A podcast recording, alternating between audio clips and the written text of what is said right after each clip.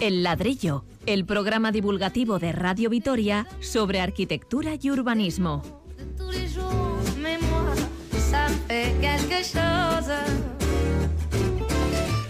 Un puente une Bilbao y Venecia. Y no es una metáfora, es una lamentable coincidencia. Les contaremos esta historia de arquitectura donde la estética sacrifica la utilidad. Ya en Gasteiz nos fijaremos en un edificio que todo el mundo conoce, aunque es poco valorado por la ciudadanía. El cubo acristalado de la calle Dato, antigua hacienda municipal y vacío desde 2015. Dès que je También conoceremos de primera mano cómo progresa una iniciativa para mejorar la movilidad en la ciudad, el transporte en bicicletas de carga. Y si queda tiempo responderemos a algunas de las cuestiones que nos han llegado a través del correo electrónico el eitv.eus o el WhatsApp de esta casa de Radio Vitoria 656-787-180. Lo repetimos, 656-787-180. Los cimientos de este programa de arquitectura son cosa de nuestros colaboradores habituales, los arquitectos y urbanistas Pablo Carretón y Fernando Bajo. A los dos, bienvenidos. Un saludo, un saludo. Del control de sonido se encarga Alberto Lebrancón, les habla Paco Valderrama.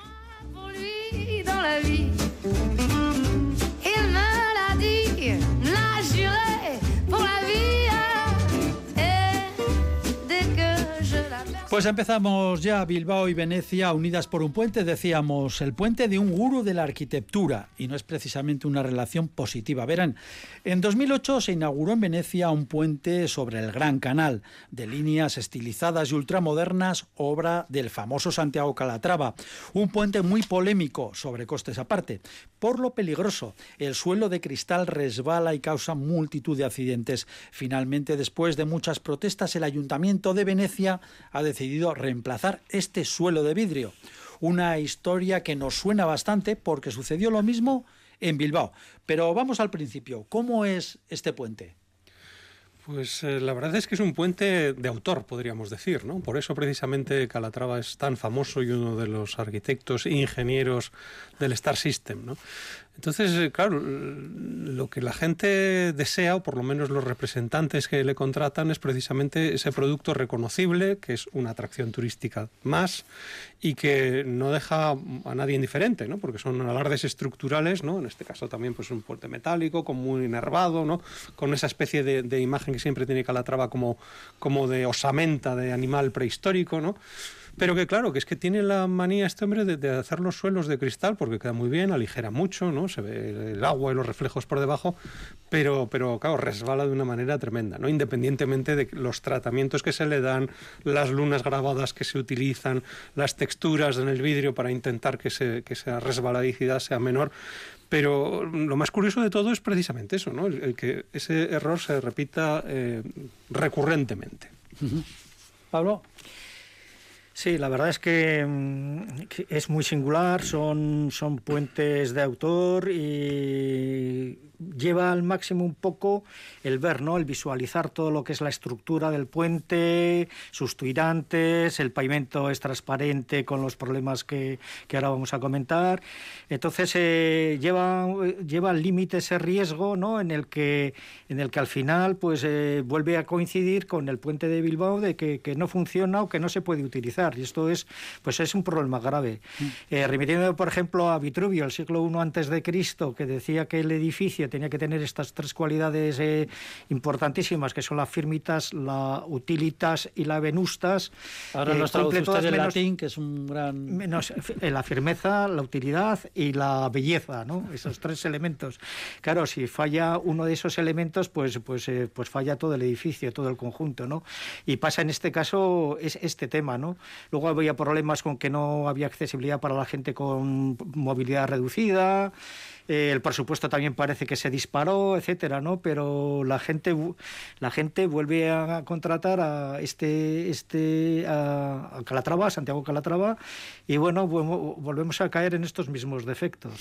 De todas formas, es un puente, hablamos de Venecia, que no pega mucho con el entorno de Venecia, son puentes ultramodernos, eh, finísimo, ahí, eh, no sé, parece un puente futurista metido pues eso, en el entorno de Venecia, ¿no? Bueno, yo creo que hay dos aspectos, ¿no? Cuando, ya hemos dicho, cuando alguien contrata a Calatrava sabe lo que obtiene. O sea, es que él está persiguiendo y está persiguiendo esa, esa estética o esa imagen, ¿no? Y la otra que es, eh, bueno, no sé por qué Venecia no puede tener arquitectura moderna si realmente se establece un diálogo, aunque sea de otro siglo o con unos parámetros materiales y estructurales que realmente son distintos. Que a usted no le choca.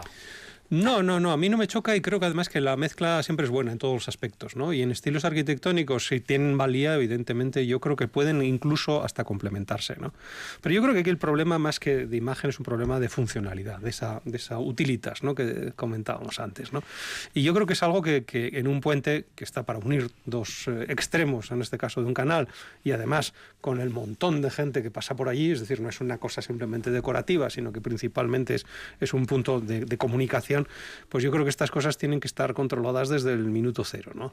Y, quizás ese, sea el gran fallo, ¿no? El haber sucumbido al, Star System, haber sucumbido a una geometría y a una materialidad absolutamente sorprendentes, porque un puente de cristal, no olvidemos, pues es como un reto ingenieril, ¿no? todavía mayor que, que, un puente pétreo, ¿no?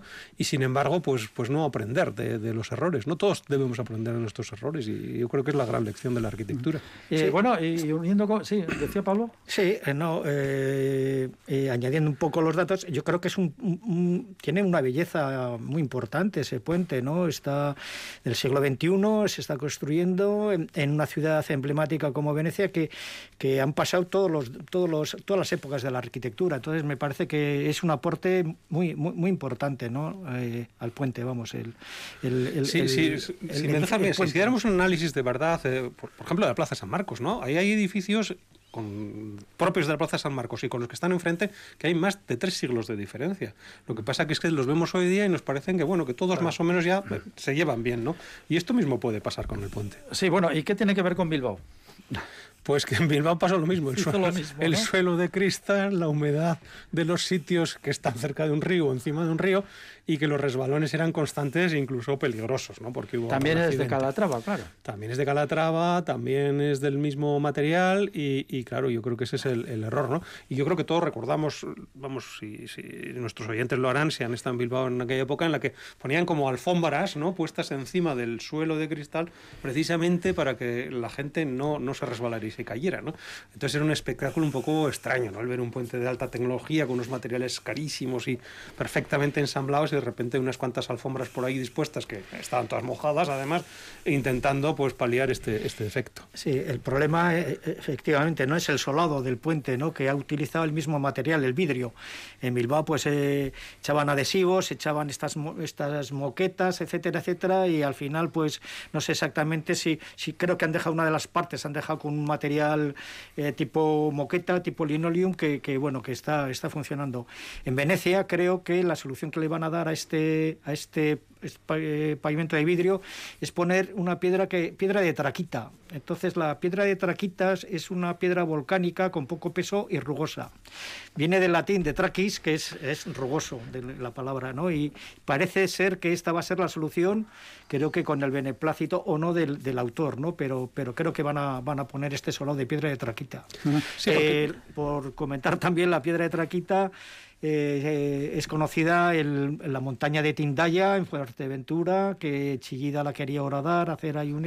y era del mismo material, de esta piedra volcánica que, que es, muy, muy, es muy rugosa y con muy poca densidad, muy poco peso. Y muy bonita, además. Y, muy bonita. eso hay que decirlo. No, recordemos también que, que, en Bilbao, precisamente por esta intervención, vamos a decir, de emergencia, ¿no? para evitar accidentes... ¿Dónde, dónde está el puente concretamente? El puente Eh, Bilbao. En, eh, Sí. eh, uy, o... Sí, las puertas, eh, Euritarte Sí, Atea. Hay unas torres de Arata y Sozaki que se hicieron con una gran escalinata, que hubo también polémica porque de la escalinata querían eh, pinchar al puente Calatrava y ahí hubo cierto... A, a eso iba. Ya hubo una, una denuncia ¿no? por parte de, de Santiago Calatrava respecto del ayuntamiento, vamos, o contra el ayuntamiento de Bilbao, precisamente por manipular una uno de las entregas del puente, ¿no? en la ribera izquierda concretamente, precisamente en esto, ¿no? en, en- en esta plaza. ¿Cómo, cómo, cómo son los de Bilbao? Tienen todos los arquitectos del mundo. ¿eh? Todo. No, tiene una lista en Bilbao, una una lista, lista, y hay sí. que ir encargando a estos Sí, sí. grandes estrellas. sí, sí. Eh, volviendo al diseño de estos puentes, yo creo que el autor busca el riesgo, busca, busca ese atrevimiento, ¿no? busca, busca ese, ese resultado final que, que arriesga, que arriesga y, y si le sale bien, pues bueno, pues fenomenal. Pero Y si no, sí, tobillos y caderas. Si no, pues, pues, pues bueno, eh, balones fuera y bueno, a ver cómo se soluciona. Eh, que conste que tiene bastante, creo que está denunciado por la municipalidad de Venecia y- Sí. y, creo que tiene alguna, alguna En Bilbao pasó lo mismo. Sí, sí, alguna deuda pendiente.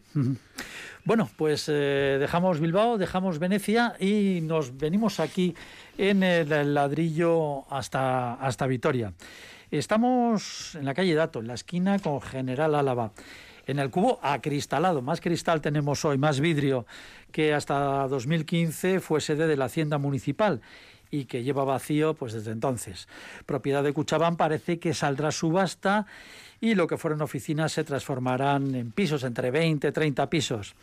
Conozcamos la historia de este inmueble y de sus arquitectos. Empezamos diciendo que también aquí es curioso, rompe con el estilo tradicional del ensanche, ¿no?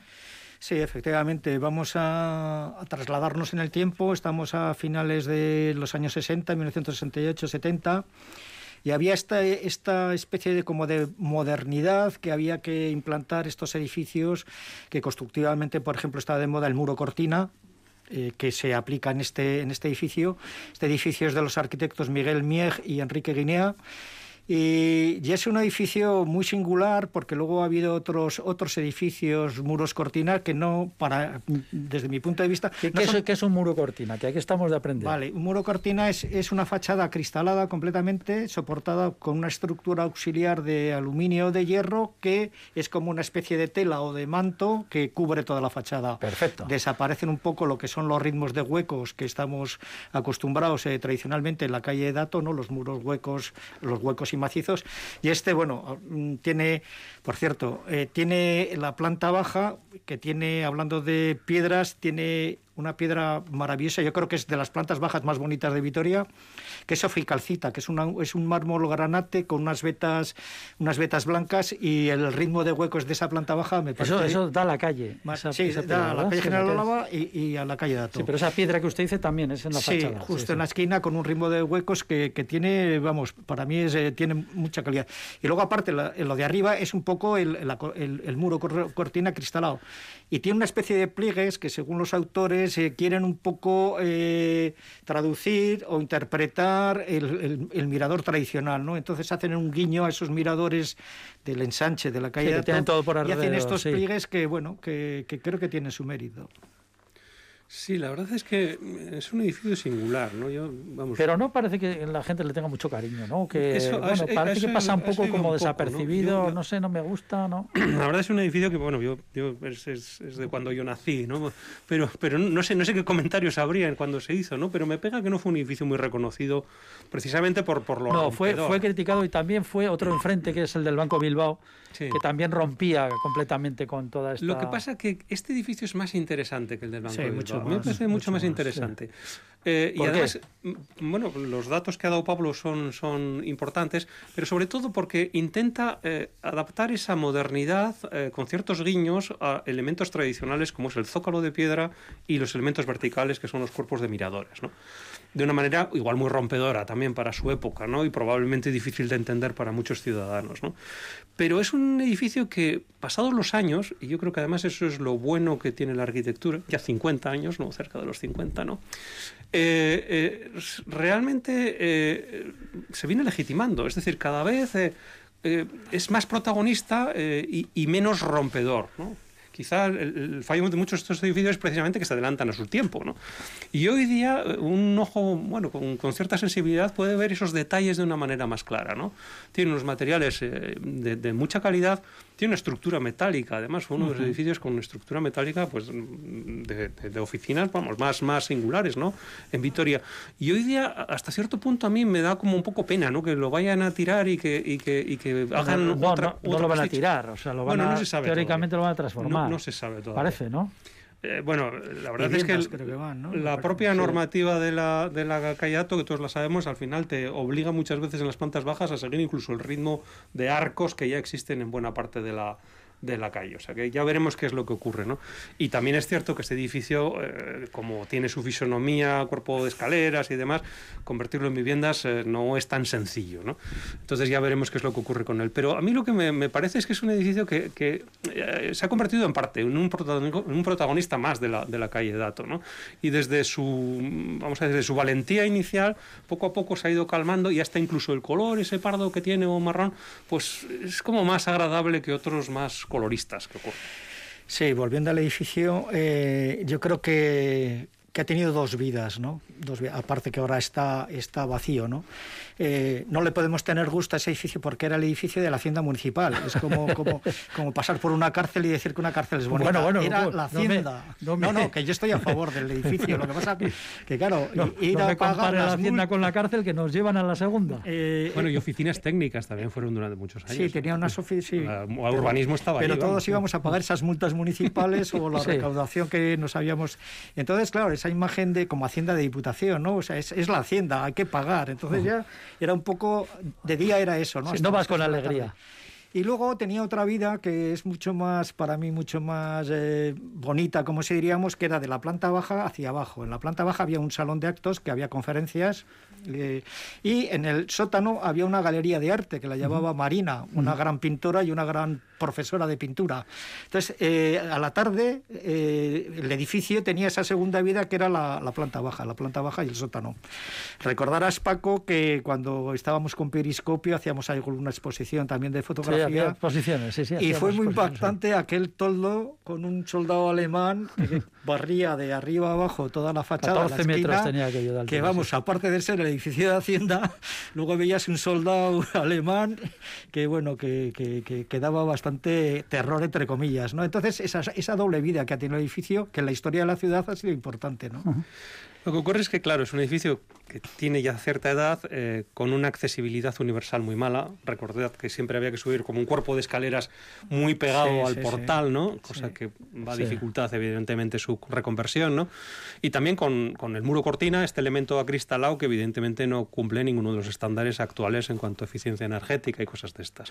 Eh, de los arquitectos, algo rapidito que podamos recordar. Bueno, pues eh, dos grandes arquitectos, Miguel Mieja, muerto hace poco, hace pocos años, dos grandes arquitectos que tienen unas obras eh, muy importantes en la ciudad. Empezando por esta que estamos hablando, eh, el edificio del, del, casino, del Círculo Vitoriano, que está en el arranque del, del, Paseo de la Florida, también es de ellos. Tienen unas escuelas en, en Zaramaga, eh, tienen, tienen unos edificios muy buenos arquitectos. Y muchas viviendas también, muchas viviendas, de estas además que hacen cuerpo de ciudad, ¿no? porque muchas veces nos fijamos eso, los arquitectos, como antes hablando con el puente, ¿no? Tiene que haber hecho algo rampante y, singular para... No, estos arquitectos importante. Son arquitectos serios, vamos a decir. Muy bien, pues vamos a seguir dentro de unos momentos con más cositas aquí en el ladrillo.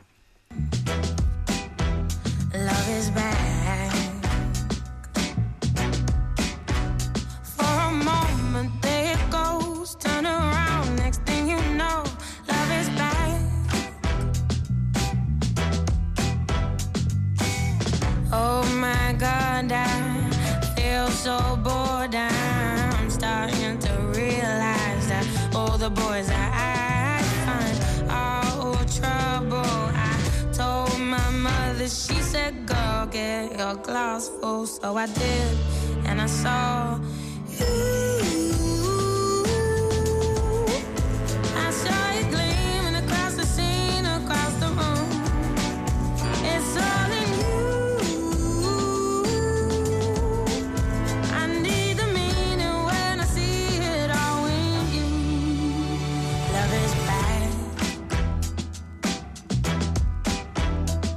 is bad.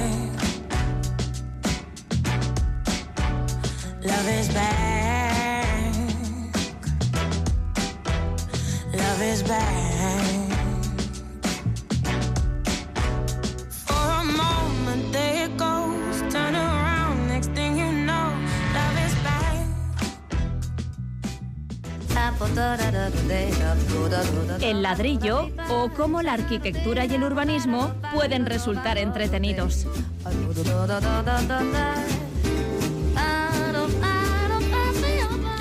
La movilidad es un elemento esencial en el urbanismo. Actualmente la consigna es aumentar el transporte público en detrimento del privado y también el uso de vehículos no contaminantes como la bici. Esto ya se ha oído por activa y por pasiva. Pero se quiere ir más allá, utilizar la bicicleta para el transporte de mercancías y no hablamos solo de la comida para llevar.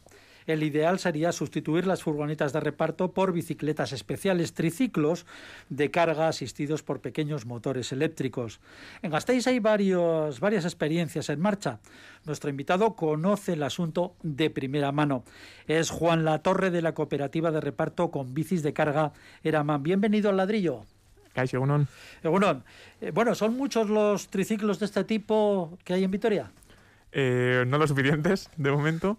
Eh, y bueno, no solo, no solo triciclos, sino bicicletas de carga de dos ruedas que también utilizamos nosotros. Eh, al final son eso, los vehículos que, como bien has dicho, mm, son los que hacen falta para sustituir a toda la flota de furgonetas o para por lo menos contribuir a que, a que las necesidades de movilidad y transporte que hay en la ciudad pues se, se hagan, eh, se hagan de esta forma. Actualmente habrá, no sé, unos eh, entre 20 y 30 mm, vehículos de este tipo en la ciudad y a eso habría que sumarle también eh, los que son para uso particular, de gente que los utiliza para otras actividades de, de movilidad, pues de llevar a los chiquis a la, a la Icastola, llevar eh, la compra a casa y, y demás necesidades. Mm, O sea que unos, eh, ha dicho 20, 30, Más estos de, de uso particular. más los particulares, Exacto. ¿no? Porque estos vehículos son, lógicamente, son más caros Sí, que una sí. bici normal, ¿no? son más caros que una bici normal.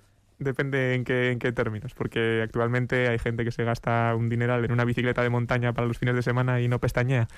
Y, y para el uso de, de- de una bici como esta, que básicamente es un, es un vehículo con todas las capacidades para susti- sustituir a un, un coche para en la ciudad, eh, nos parece caro mm, enseguida. Pero bueno, tenemos que ver más allá en sus funcionalidades. ¿Cómo funciona? ¿Cuántos, ¿Cuánto peso pueden cargar?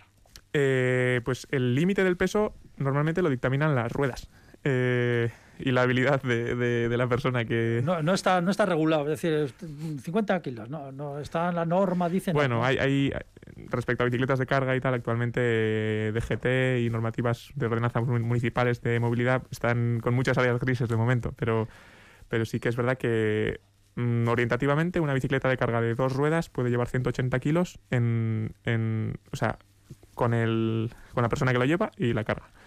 Eh, estas, estos pesos aumentan cuantas más ruedas tenga el vehículo, digamos. Unas bicicletas de carga de tres ruedas, triciclos eh, al uso, pues 200, 300 kilos pueden llevar. Y, y eso, luego hay añadidos, eh, remolques adicionales con motores que pues le suman otros 300 kilos, en hay, fin. hay veces que se les ve pasar y bueno, pues eh, algunos pensamos, "Eh, pobre gente, ¿qué, qué, qué- cómo puede llevar eso? Tiene- eh, pare- parecen eh, gente muy castigada, ¿no? Tienen que, Bueno, bueno, tiene que nos, ser un encanta, nos encanta lo que hacemos a nosotros. Ya, ya, pero lo vemos desde fuera y pobres, ¿no?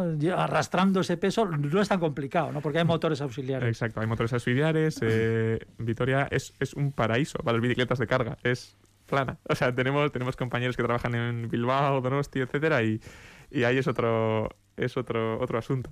Pero bueno, sí que nosotros nos compadecemos más de, de los que tienen que hacer el mismo trabajo que nosotros, pero sufriendo la congestión del tráfico de primera mano, que, que al final eso te torpedea, te torpedea el trabajo, te torpedea la eficiencia y no, y no ayuda el ánimo.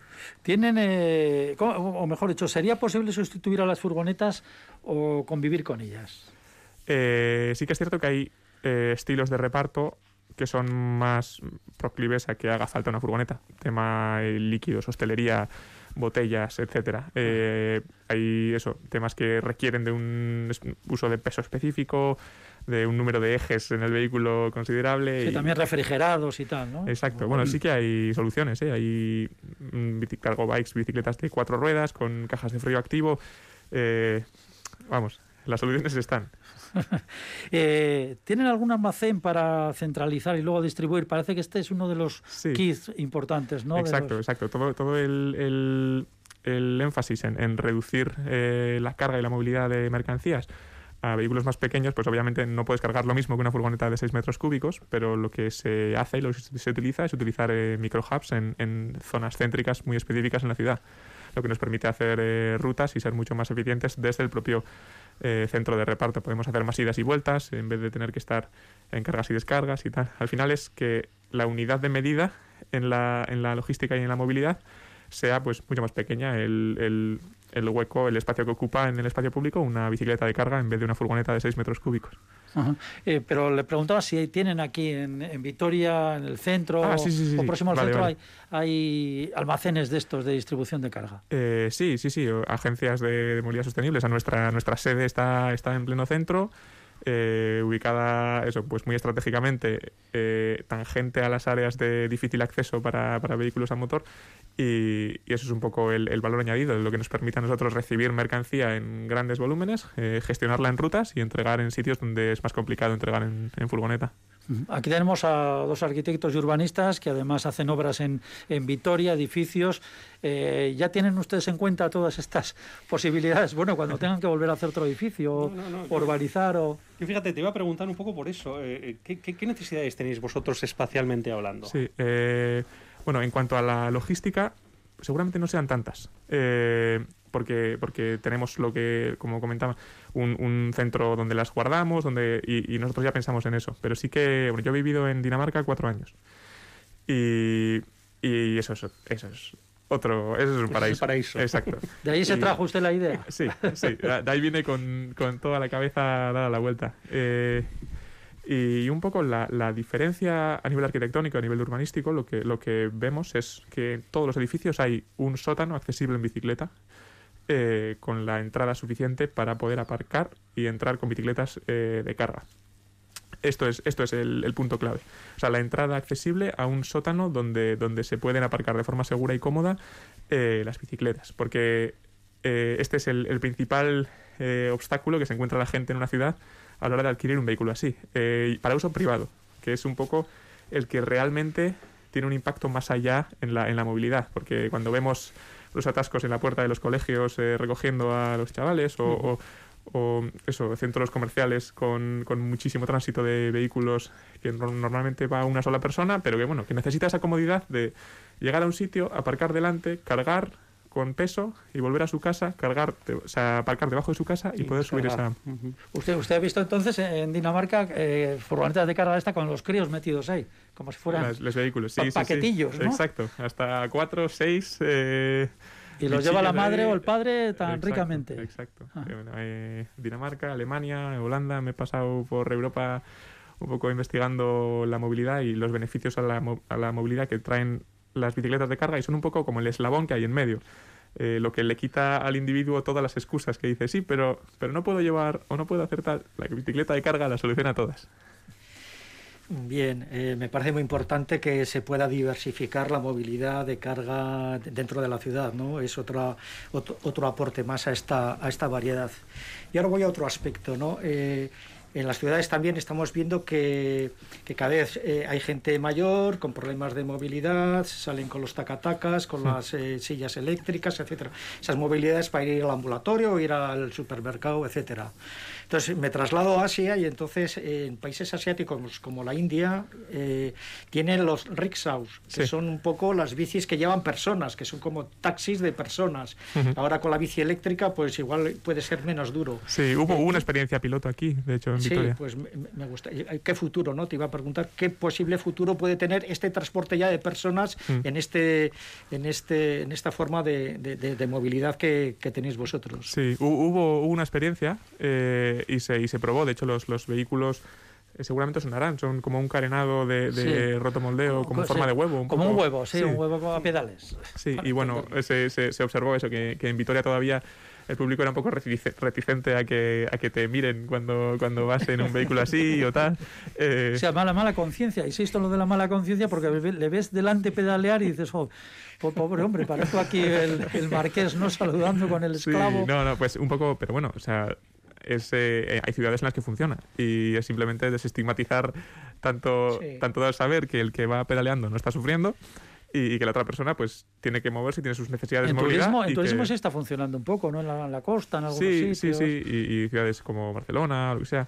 Eh, pero bueno, y además ahora hay un, hay un hay un ángulo extra a esta movilidad de personas mayores y movilidad reducida, que es el, el proyecto de eh, en Bici Sin Edad, que es una, es una iniciativa que salió de, Dinamarca, si no me equivoco, y que se hace en muchas ciudades sin ánimo de lucro, que son bicicletas que en vez de llevar a la gente detrás, la llevan delante y son voluntarios que sacan de paseo a, gente mayor de residencias. es un aspecto, no, no, es tanto en movilidad, de me tengo que ir al ambulatorio, me tengo que ir a hacer mis cosas, sino... Pero dar un paseo, ¿no? Exacto, con, con un aspecto recreativo y, y es, es precioso de ver, es precioso porque la bicicleta de carga tiene ese aspecto de que convierte todo un poco en, en algo no, no mundano, no estás simplemente metido en un cubículo hasta que llegas a tu destino, sino que el propio trayecto se convierte como en, en algo lúdico y que se pueda disfrutar.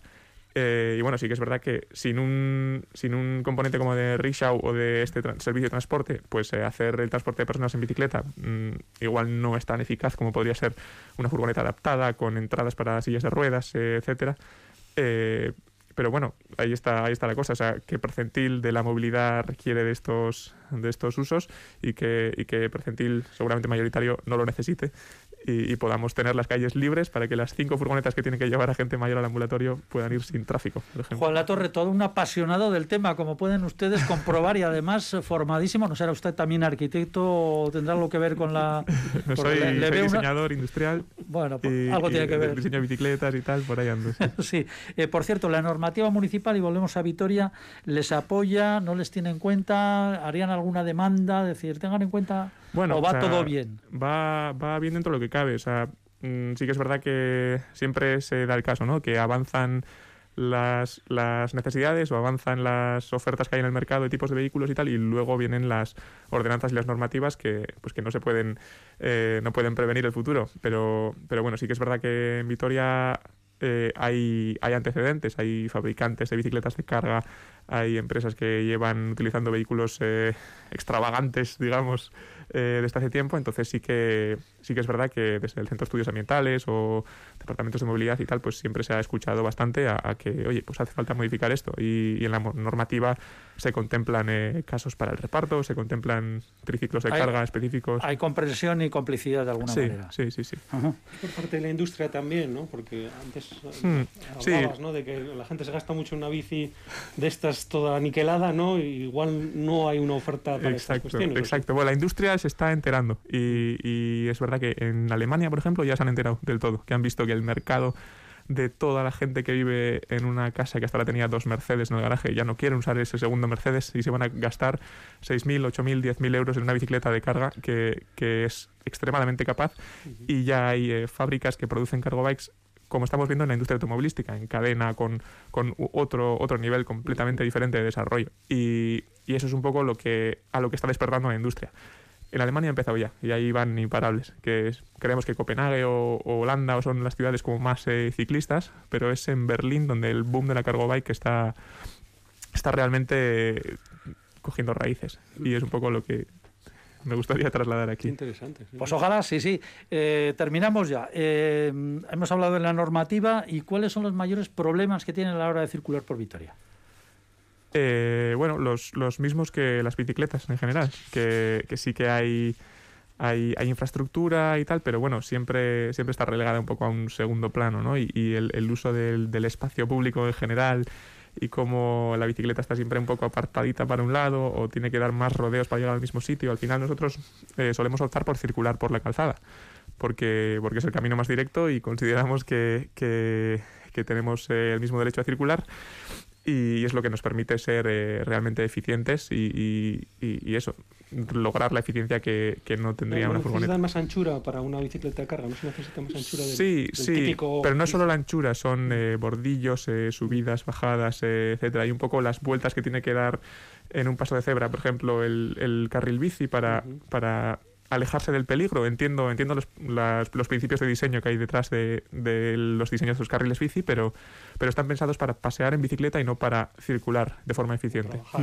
Y por cierto, mm, eh, hemos hablado de, la normativa, de tal, ¿cómo se, y cómo se llevan con los eh, con los conductores de furgonetas de carga. Porque les vienen mal, les miran de reojo. Bueno, hay, hay, mucha comprensión y, colaboramos con ellos. Es verdad que a nosotros la mercancía nos la, nos la traen en una furgoneta grande.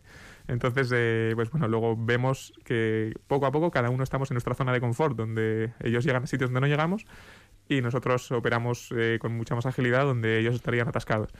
Eh, entonces, bueno, durante el día a día y a la hora de repartir hay, mucha comprensión y dentro del sector del reparto, con todo su caos y su ajetreo, pues nos entendemos todos bastante. ¿Y, cómo eh, un particular normal puede acceder a este tipo de servicios o tiene que ser ya dentro de una eh, una gran contratación? ¿Te refieres a, que podamos repartir nosotros? Bueno, nosotros tenemos una amplísima eh, cartera de actividades, digamos, ofrecemos eh, desde comida a domicilio, eh, empresas, o sea, servicios de reparto local, comercios, fruterías, alimentación, etcétera, y luego también contrataciones grandes como pues grandes operadores logísticos eh, Vamos, que también trabajan con Amazon, por citarlo, porque claro, es evidente. Justo con Amazon no, pero, pero, pero bueno, o sea, a través de otros sí, no lo sé. O sea, al final la mercancía en la ciudad es como un, flujo más, es algo que tiene que moverse como pueden ser eh, las basuras, es algo que tiene que moverse por la ciudad. Y, ese servicio de movilidad de última milla, pues eh, si se puede hacer en bicicleta, mejor. Muy bien, pues ha sido un verdadero placer eh, charlar con nuestro invitado Juan Latorre de la cooperativa de reparto con bicis de carga Eraman aquí en Vitoria-Gasteiz, un apasionado y un experto. Así que ha sido, hemos aprendido muchas cosas. Fernando Bajo, Pablo Carretón, eh, bici, cargando con o sin bici. Muchísimas gracias por estar con nosotros. Muy bien. Y hasta el próximo ladrillo, la próxima semana. Venga, un saludo. Saludo, Agur. Agur. Part de bonheur dont je connais la cause.